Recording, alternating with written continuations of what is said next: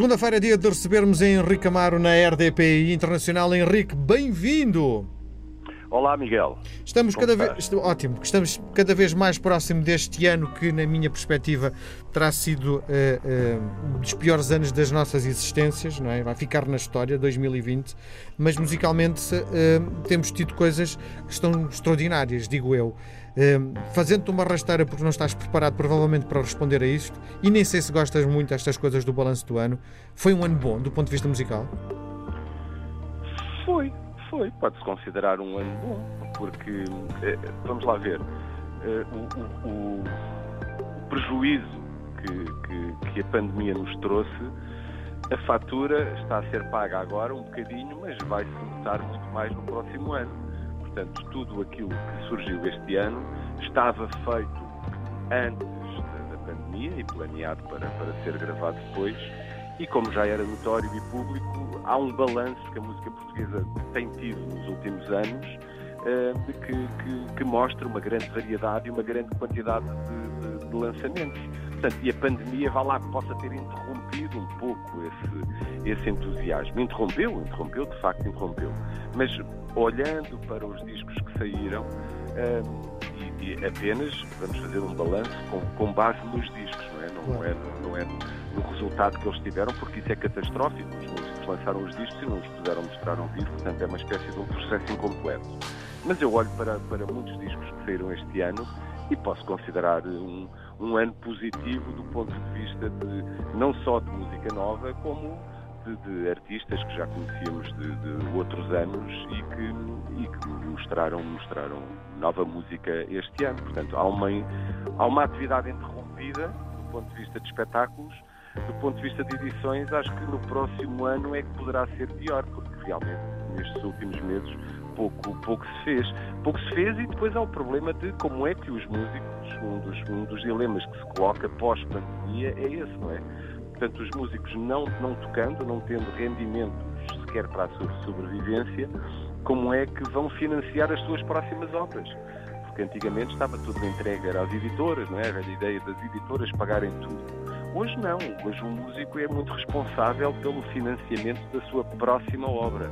Portanto, o dinheiro que ganha serve também para, para ter condições para gravar, para produzir, para fazer um vídeo, para ter uma capa de um disco, para ter uma promotora, para montar um espetáculo. Uh, portanto, é muito, muito daquilo que nós vemos parte do investimento dos próprios artistas. Claro. Às vezes com colaborações exteriores, outras não. Diz-me outra coisa, hum, na tua perspectiva faz parte do processo criativo uh, mostrar aquilo que se fez ao longo de meses de trabalho?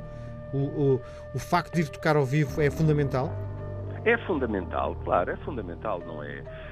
Ninguém, ninguém, ninguém consegue, não só, repara, de, de, por dois modos. Um, para a música se multiplicar é? Portanto, para a música chegar a mais pessoas, para lá de tocar na rádio, para lá de estar presente nas redes sociais, de existirem vídeos no YouTube, estarem presentes em plataformas de streaming, pronto, todas aquelas ferramentas que nós hoje conhecemos que dão acesso, um acesso público à música. Agora, para além disso, há uma coisa que é fundamental para os músicos, para a sua sobrevivência, que é, é a adrenalina do palco. E é depois nesse palco que, que, que muitas vezes se, se, multiplica o público. Com um bom espetáculo, um amigo traz outro amigo, o, aquele que não conhecia ficou a conhecer, o que conhecia uh, fica a gostar ainda mais porque o espetáculo foi, foi, foi bom. É, é, nesse espetáculo que se vendem discos, que se vende merchandising, que no fundo que se faz um, vamos lá ver, faz uma das coisas que, o, o, que a cultura que consegue é não só oferecer eh, à população eh, objetos que podem transformar as suas vidas. Nós ouvimos uma canção, lemos um livro, vemos um filme e aquilo é, é faz parte da nossa vida, faz, é necessário à nossa vida.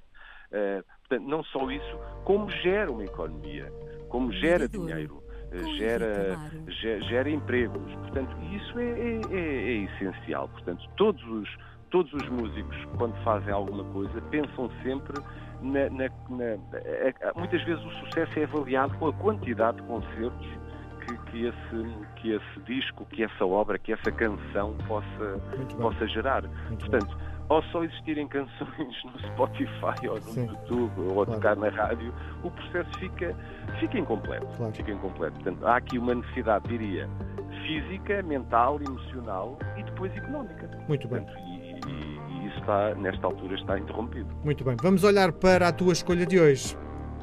A minha escolha de hoje tem a ver com um bocadinho com, apesar de, de, de olha, de, de acordo com as palavras que com, este diálogo que tivemos agora, apesar de ter sido realmente um ano atípico, atípico, horrível mesmo, vamos arranjar uma palavra mesmo mais, mais direta, ou estar a ser um ano horrível e termos, vivermos aqui dentro do nevoeiro, sabemos, temos uma incerteza em relação ao amanhã. Este ano, 2020, eh, é um ano também de claro, todos os anos são anos de efemérides, não é? Alguma coisa aconteceu há muitos Sim. anos que pode, pode, pode, se comemorar. Todos, os dias são, podem ser. Todos os dias. Sim. Todos os dias são anos de efemérides. Sim. Algumas particulares, outras com uma grande importância para a sociedade e para a cultura.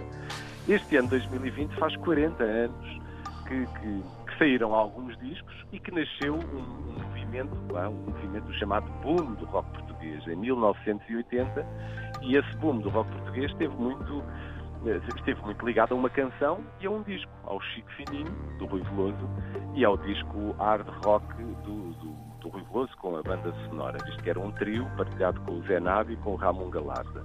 Portanto, este ano, embora não, não passou assim tão despercebido, houve algumas notas de imprensa, a rádio falou nisso, a televisão falou nisso.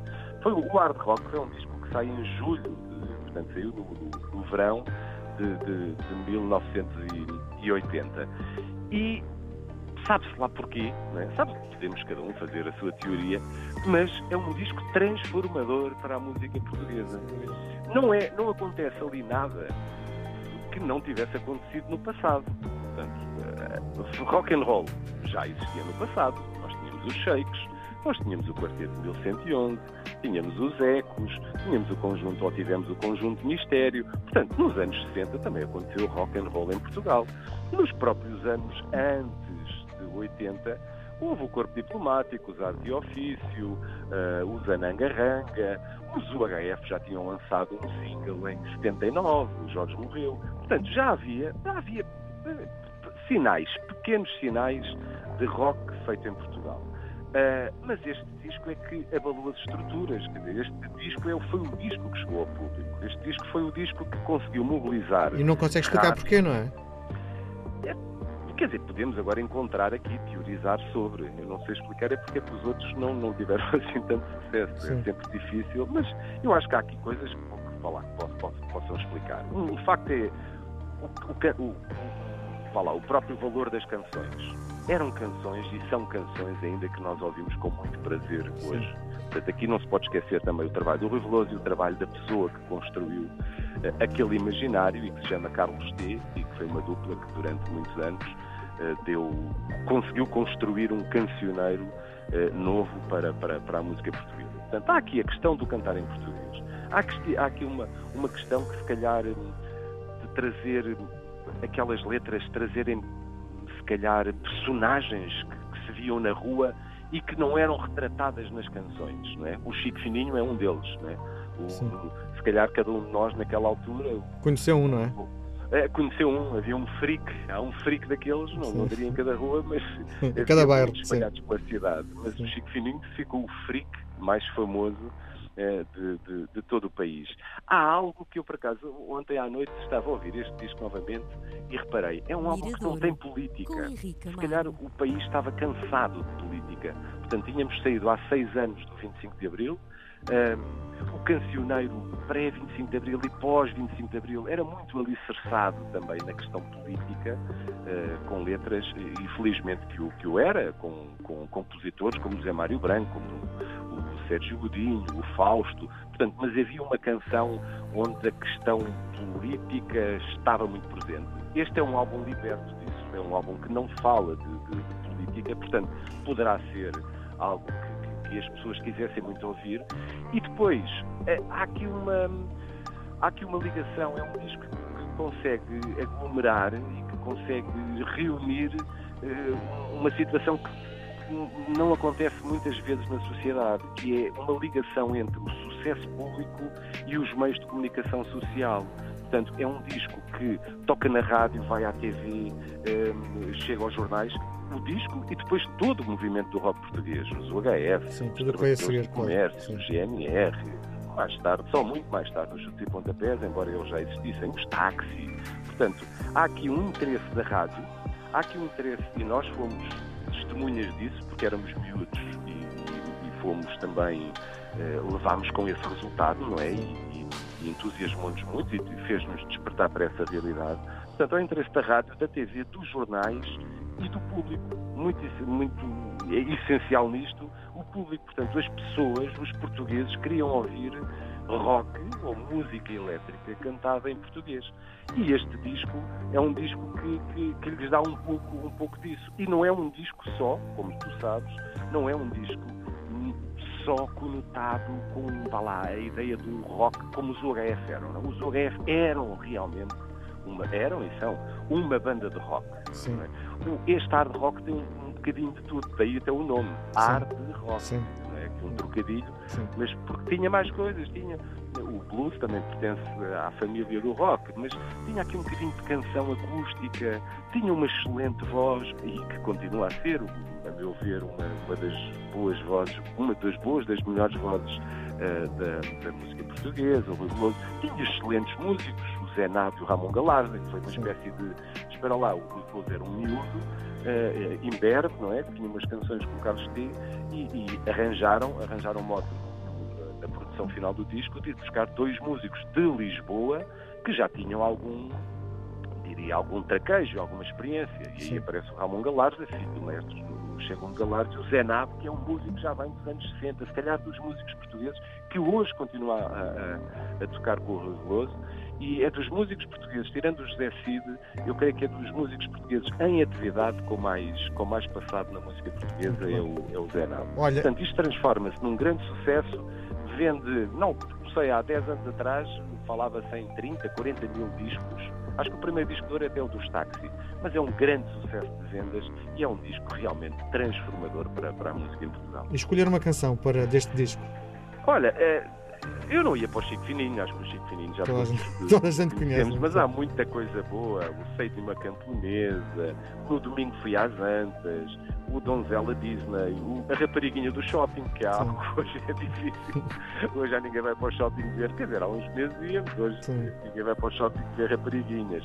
Eh, eu vou, eu vou para, o- para para o bairro do Oriente, que é uma canção realmente muito bonita e que mostra esse segundo lado, não é? Não, não é uma canção rock, eh, distorcida, mas eh, é, é é é uma canção que complementa muito bem a ideia que nós temos deste disco através do, do Chico Fininho. Portanto, hoje o bairro do Oriente do Rui Veloso para o hard rock, que em julho completou 40 anos, portanto, uma, uma, uma, uma boa notícia num, num ano horrível.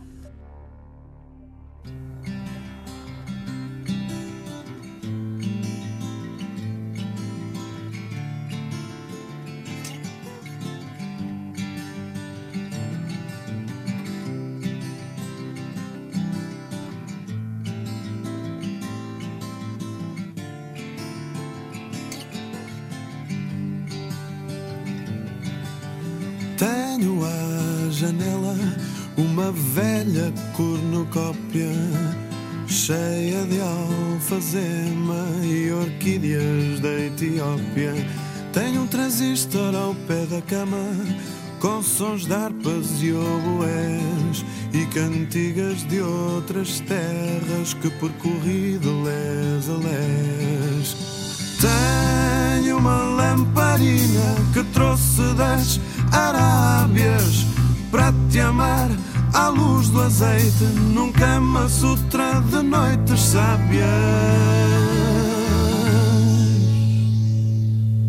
Tenho junto ao psiché um grande cachimbo d'água que sentados no canapé fumamos ao cair da mágoa.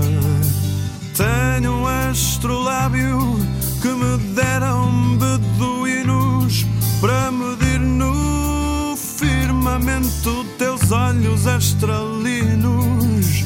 Vem, vem à minha casa, rebolar na cama e no jardim, acender a ignomínia e a má língua do código pasquim.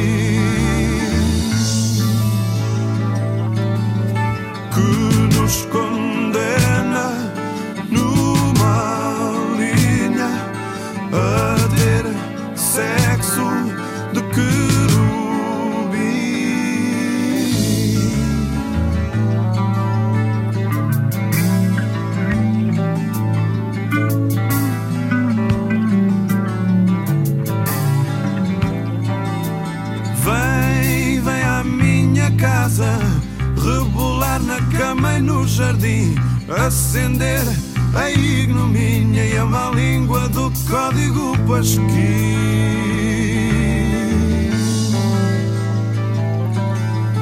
Que nos condena numa linha a ter sexo